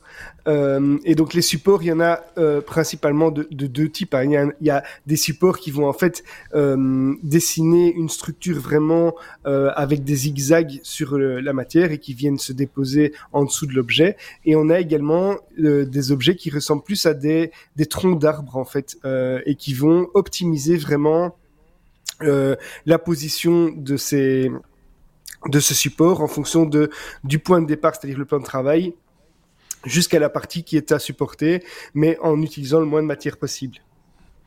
Ensuite, on va pouvoir également euh, optimiser l'impression en fonction de sa machine. Donc il y a pas mal de, de, de logiciels qui ont des paramètres préenregistrés pour différentes machines, différents filaments, euh, différentes matières, etc.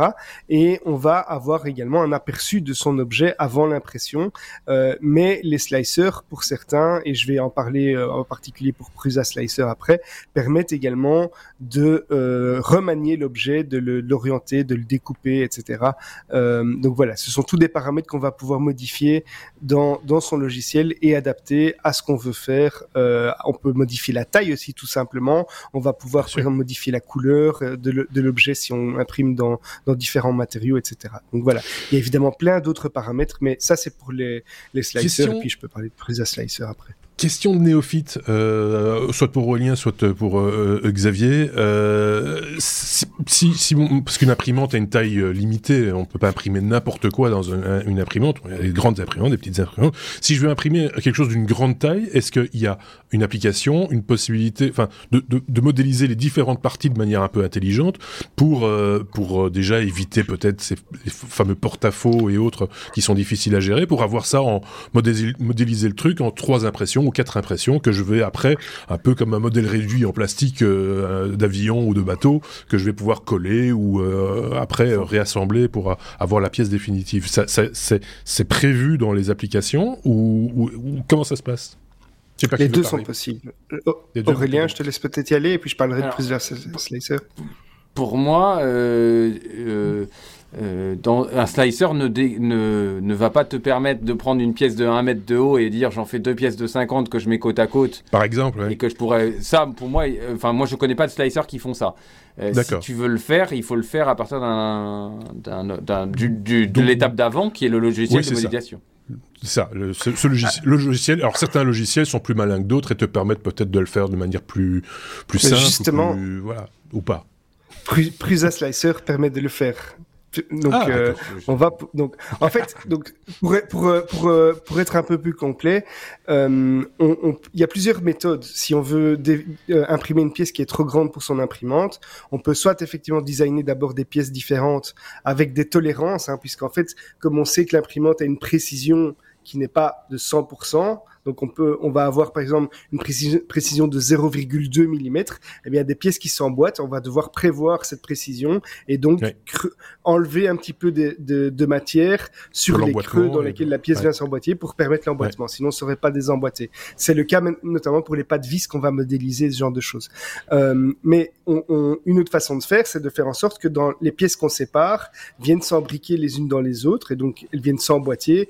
On, on, on, met un peu de colle et, euh, et ça suffit. Mais il y a des logiciels, et notamment Prusa Slicer, dont je vais parler après un petit peu plus tard, c'est, euh, ce sont des logiciels qui permettent de découper justement des pièces, euh, de les positionner euh, et de les réorienter sur le, la partie impression, et après on n'a plus qu'à les coller ensemble. Donc c'est possible dans, dans, dans, dans certains slicers, et justement Prusa Slicer le permet. Du coup, on comprend beaucoup mieux tout si je puis dire. Euh, hein, je vois la tête de, de, Thierry. Oui, oui, c'est pour ça que je faisais péter les confettis. Je comprends plein de choses grâce ah, voilà. Yes, on y est arrivé. C'est ça, euh, c'est ça.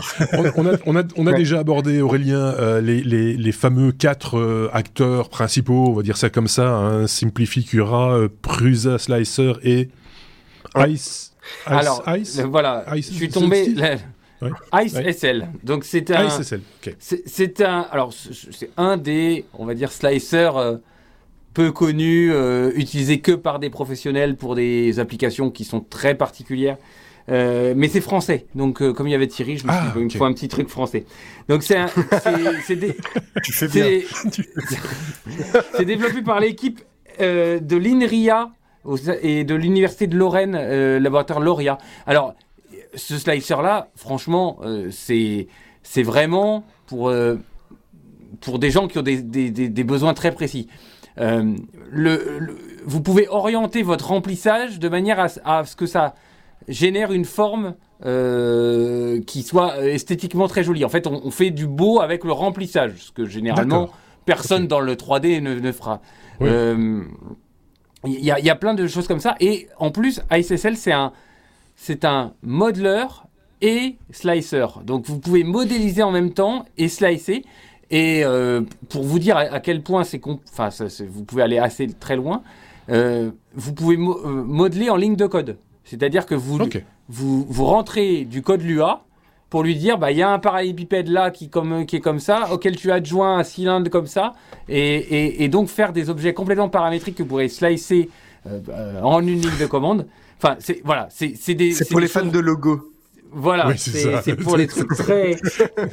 tu m'imprimes il y a une ver... par les pipettes carrées. De, La petite tu vas 63 mm de haut sur 4 de large, et puis après tu fais euh, accumuler sur.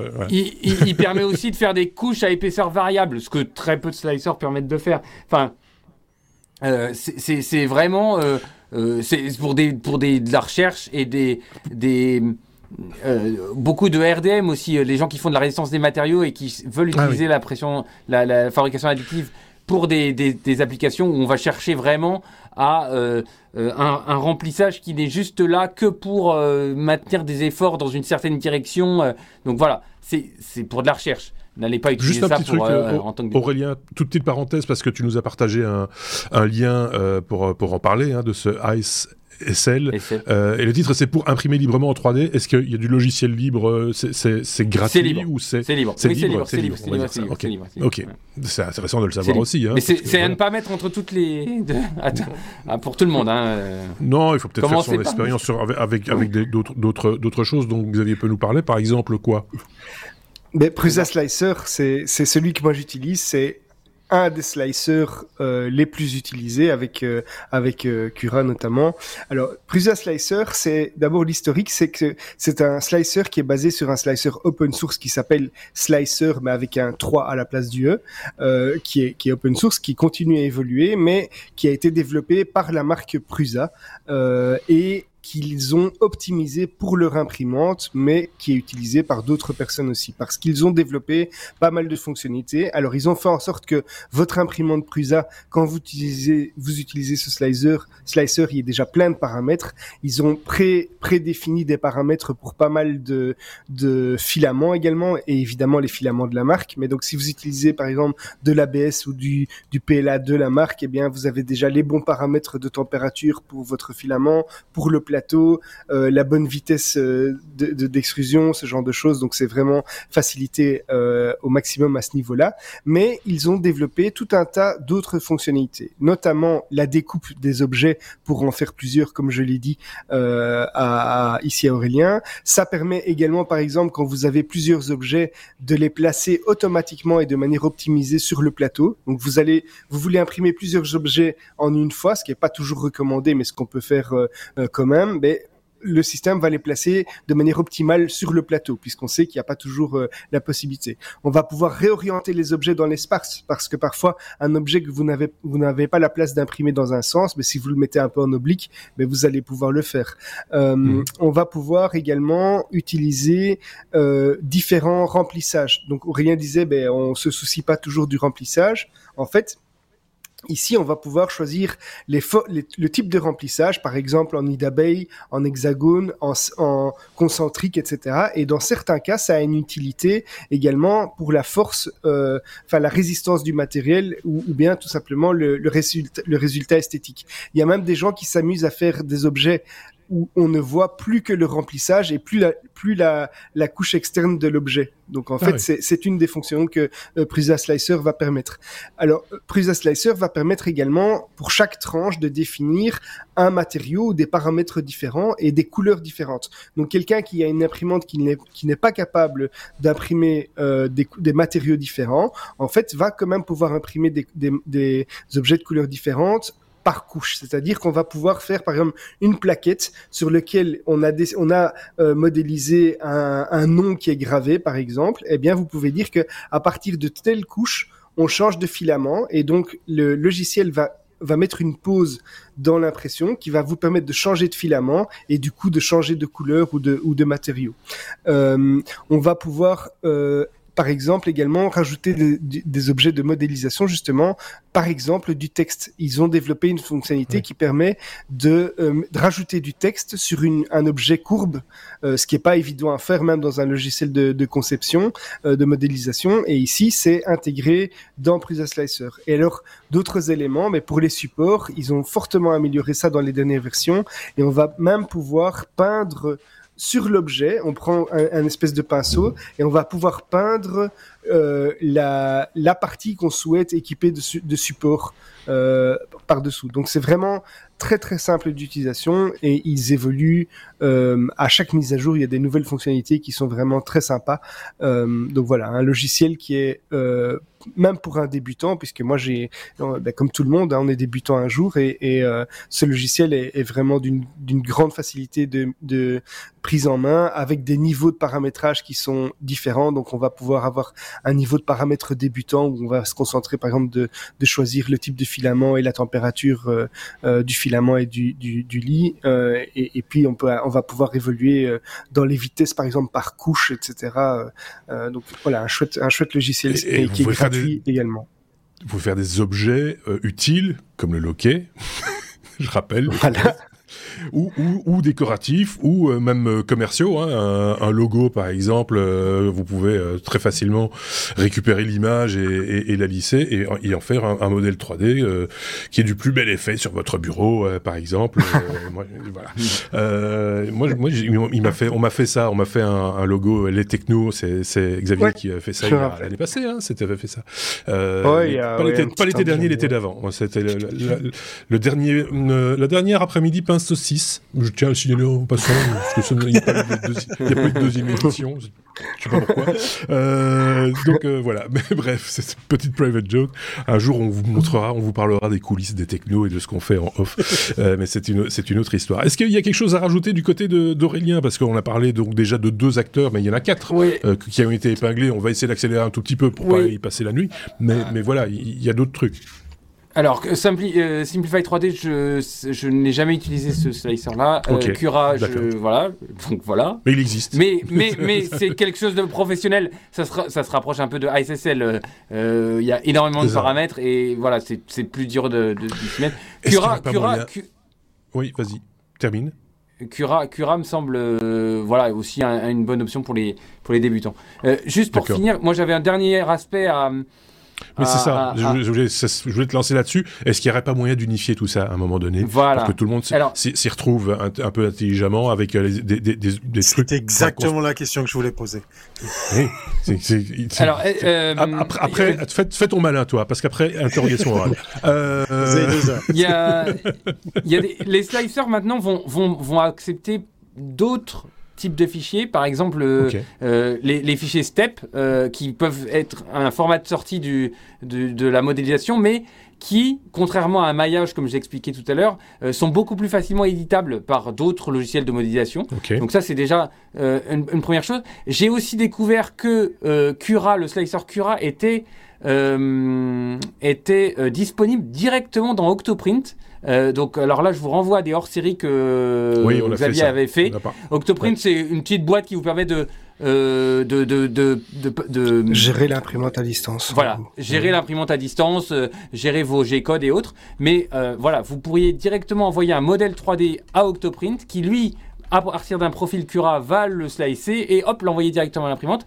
Et vous avez aussi, maintenant, vous avez des, logiciels, il y en a plein de pubs partout, type OnShape et autres, qui vous permettent très très très rapidement et, beaucoup plus intuitivement à l'aide de tablettes, de choses comme ça, de, générer de la 3D euh, que vous pourrez directement euh, euh, euh slicer et, euh, et, envoyer en G-code à votre imprimante. De toute façon, tout ça, tout ce, cheminement qu'on vous a expliqué là, tout ça, c'est en train de se, se rationaliser. Euh, maintenant, je sais qu'à partir de Fusion 360, on peut aussi euh, directement générer du G-code. Donc, euh, tout ça est en train petit à petit de s'intégrer les uns dans les autres et de faire que, on en parlait dans d'autres émissions, hein, que l'expérience utilisateur soit le plus, la plus simple possible et la plus facile. Et de toute façon, enfin maintenant c'est démocratisé, donc tout le monde a, doit avoir accès et doit pouvoir se servir de ce genre de choses. Sans toucher à 2000 paramètres. C'est ça, en, en, ayant un accès plus intuitif, euh, etc., etc. Parce que c'est quand on en parle comme ça, c'est un petit peu comme les règles de, de, de jeu, comme le Monopoly ou autre. Hein. Quand on lit les règles, on se dit jamais j'arriverai à jouer à ce machin-là, alors qu'en fait c'est relativement simple. On a essayé ici oh. d'être didactique, euh, mais, finalement c'est relativement, on, on, peut comprendre assez facilement. Même Thierry a compris. oui, non, non, mais on est plus proche, on est plus proche de Donjons et Dragons que Monopoly, je pense. Oui, peut-être. Peut, peut non, mais c'est un peu la conclusion que moi je voudrais donner, c'est que en fait, euh, l'impression 3D, c'est vraiment quelque chose de très abordable. Ça peut faire peur et c'est un peu de la sorcellerie quand on voit euh, à partir d'un bout de fil, on, on fait quelque chose d'impressionnant. Mais en réalité, il y a des imprimantes 3D maintenant pour enfants. Il y a des enfants de 6 ans qui sont tout à fait capables déjà de jouer et de se faire une petite voiture ou des choses comme ça avec une imprimante 3D. Donc, il faut, si ça vous intéresse, il faut surtout pas hésiter à vous lancer. Il y a des imprimantes de différentes qualités, mais euh, pour, j'ai envie de dire que pour 200-300 euros déjà, vous pouvez avoir une, imprimante qui va faire vraiment un chouette boulot euh, pour commencer et puis passer à autre chose si vous voulez. Mais c'est abordable, il faut pas en avoir peur. Il y a, y a eu à peu près 13, 13 ou 14 ans, ça ne nous rajeunit pas, euh, c'était dans un autre, une autre vie, un autre podcast euh, technologique toujours que je présentais, on avait installé une imprimante 3D du grand, du, vendue dans, le, dans un réseau de, de vente de matériel euh, allez, euh, électronique euh, qui va de la télé au frigo en passant, etc. Euh, et, qui, et qui était en vente et qui était vraiment le modèle de base. Et cette imprimante a fonctionné pendant tout l'enregistrement. Je m'en souviens encore, mes oreilles aussi d'ailleurs. Euh, même c'était pas la meilleure idée que j'ai eue. Bon, voilà, ok. Mais ça imprimait des trucs et c'était c'était vraiment de l'entrée de l'entrée entrée de gamme. Aujourd'hui, on fait euh, 13 ans plus tard euh, certainement des choses encore mieux et pour un prix peut-être plus, plus, plus abordable. Mais bizarrement, l'imprimant, ça, c'est sorti de ces, ces réseaux de distribution-là. Je pense qu'il faut quand même aller se tourner vers des spécialistes, des magasins un peu spécialisés ou des magasins en ligne ou, ou trouver du conseil pour avoir aussi, euh, bon, bah, aussi du bon Mais je crois qu'il va, il va commencer, si c'est pas déjà le cas, à y avoir des, des imprimantes vraiment grand public. Et quand je dis grand public, c'est euh, genre des marques comme ouais. HP ou ce genre de choses qui, qui, Par exemple. qui, qui vont faire des, des, des machines euh, vraiment où, vous vous contentez d'aller télécharger un fichier, vous le faites glisser dans, dans le logiciel, ça imprime et, et ça se limite à ça. Hein. Voilà. Vraiment... Qui n'a pas un peu chipoté avec, par exemple, je pense, quand on pense 3D, on pense SketchUp, hein, la, la, petite application qui avait été mmh. développée par Google mmh. et qui était gratuite jusqu'à il y a peu de temps encore, hein, et qui permettait de modéliser mmh. soit des objets, soit, euh, soit de son appartement. Moi, j'avais fait la démo de mon appartement pour savoir quel meuble j'allais acheter avec ça. Euh, D'autres font pour Thierry, par exemple, la modélisation pour l'aménagement de son van euh, ou, ou, de sa caravane ou de son, de son, de son mobilo. Enfin voilà, il y a des outils comme ça qui existent et qui sont relativement abordables, même pour, euh, pour des néophytes, et qui euh, très rapidement, intuitivement, arrivent à, à sortir un, produit qui euh, vaut ce qu'il vaut. Mais après, on se perfectionne, et si on aime ça, on va beaucoup plus loin, effectivement. Vous, vous m'avez donné envie, parce que moi, très honnêtement, c'est un truc, vu la lenteur de l'impression, ça peut euh, très vite m'énerver, mais ça donne quand même envie d'un peu chipoter le, le, le, truc. Hein. Ça, il faut être, faut être il y très clair avec ça. vraiment de très chouettes choses. Hein. Oui, vas-y, rajoute-en une couche. Tu, tu, me fais déjà acheter un, un, appareil photo, enfin une caméra à, à 700 boules. Maintenant, tu vas me faire acheter une, une, une imprimante. chaque fois que je donne la parole à ce garçon, il me fait, il me fait dépenser des sous.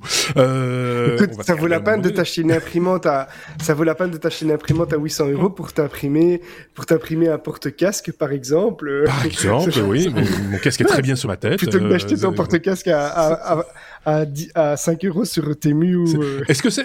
Je pense que c'est pas une question de rentabilité. Parce que là, il faut, faut, on va étrangler tout de suite un, les gens qui se disent Oh, je vais acheter une imprimante 3D pour imprimer tout ce que j'ai besoin, ça va me coûter moins cher. Oui c'est pas nécessairement le cas. Hein. C'est pas. Voilà. Oui et non. Alors, j'ai envie de dire que effectivement, euh, c'est un objet que vous n'allez pas toujours rentabiliser, mais c'est en même temps un objet qui va vous permettre de réparer des choses ou de si si vous prenez la peine d'apprendre comment ça fonctionne. Mmh.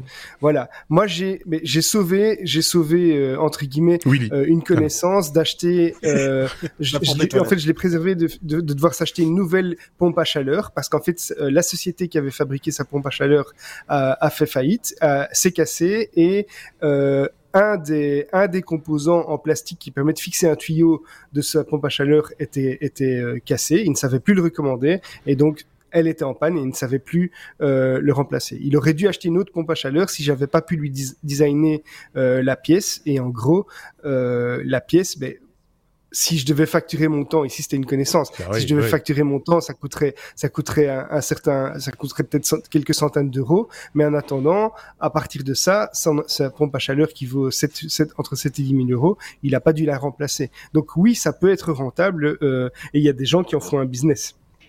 Maintenant, il y a de plus en plus de personnes qui font ça. Si c'est juste pour vendre des porte-clés, euh, je pense pas que ce sera rentable, effectivement. Ok, bon, ben euh, merci Xavier pour cette précision. On a fait un long épisode cette fois-ci parce que le dossier était assez costaud. C'est pour ça que je l'avais j'avais prévenu. Hein. Grosse patate, grosse patate. merci en tout cas euh, Xavier. Tu peux retourner faire ta sieste ou terminer ta nuit. Je sais pas où tu en étais, mais euh, c'était intéressant. Non, non, merci. Je me suis assoupi un petit peu. J'ai une journée chargée et voilà. Oui, ben. Euh, on a tous des journées chargées. Merci aussi à Aurélien, évidemment, d'avoir suggéré ce, ce, ce, sujet. Euh, merci à Thierry, euh, qui n'a pas apporté une énorme contribution dans ce dossier, mais, euh, mais qui réfléchit clairement. Moi, je m'attendais à des, des, des, un appareil qui fait des cocktails, parce qu'on parlait de slicer, rondelles de citron, un truc à boire, mais non, c'était de la pression. Bravo à vous deux, en tout cas, pour avoir vulgarisé tout ça. Ouais. Eh ben, oui, c'est ça. Et puis, ça, si tu veux te faire un, je sais pas moi, un décapsuleur ou un bouchon, tu vois, ça, c'est des trucs utiles que tu pourrais un fabriquer. un, un, loquet pour les, les, toilettes de ton fourgon. Euh, je vais imprimer une porte pour les toilettes d'abord. oui, c'est ça. c'est ça. Parce que ce serait, ce serait pas mal, parce que les toilettes sèches à un moment. Euh, merci à tous les, à tous les quatre, à tous les trois, et euh, on se dit à très bientôt. On vous souhaite une très bonne semaine à tous. N'hésitez pas à les commentaires, les étoiles, les machins et tout ça. À très bientôt donc, et je pousse sur le bon bouton pour vous dire au revoir. Au revoir. Salut.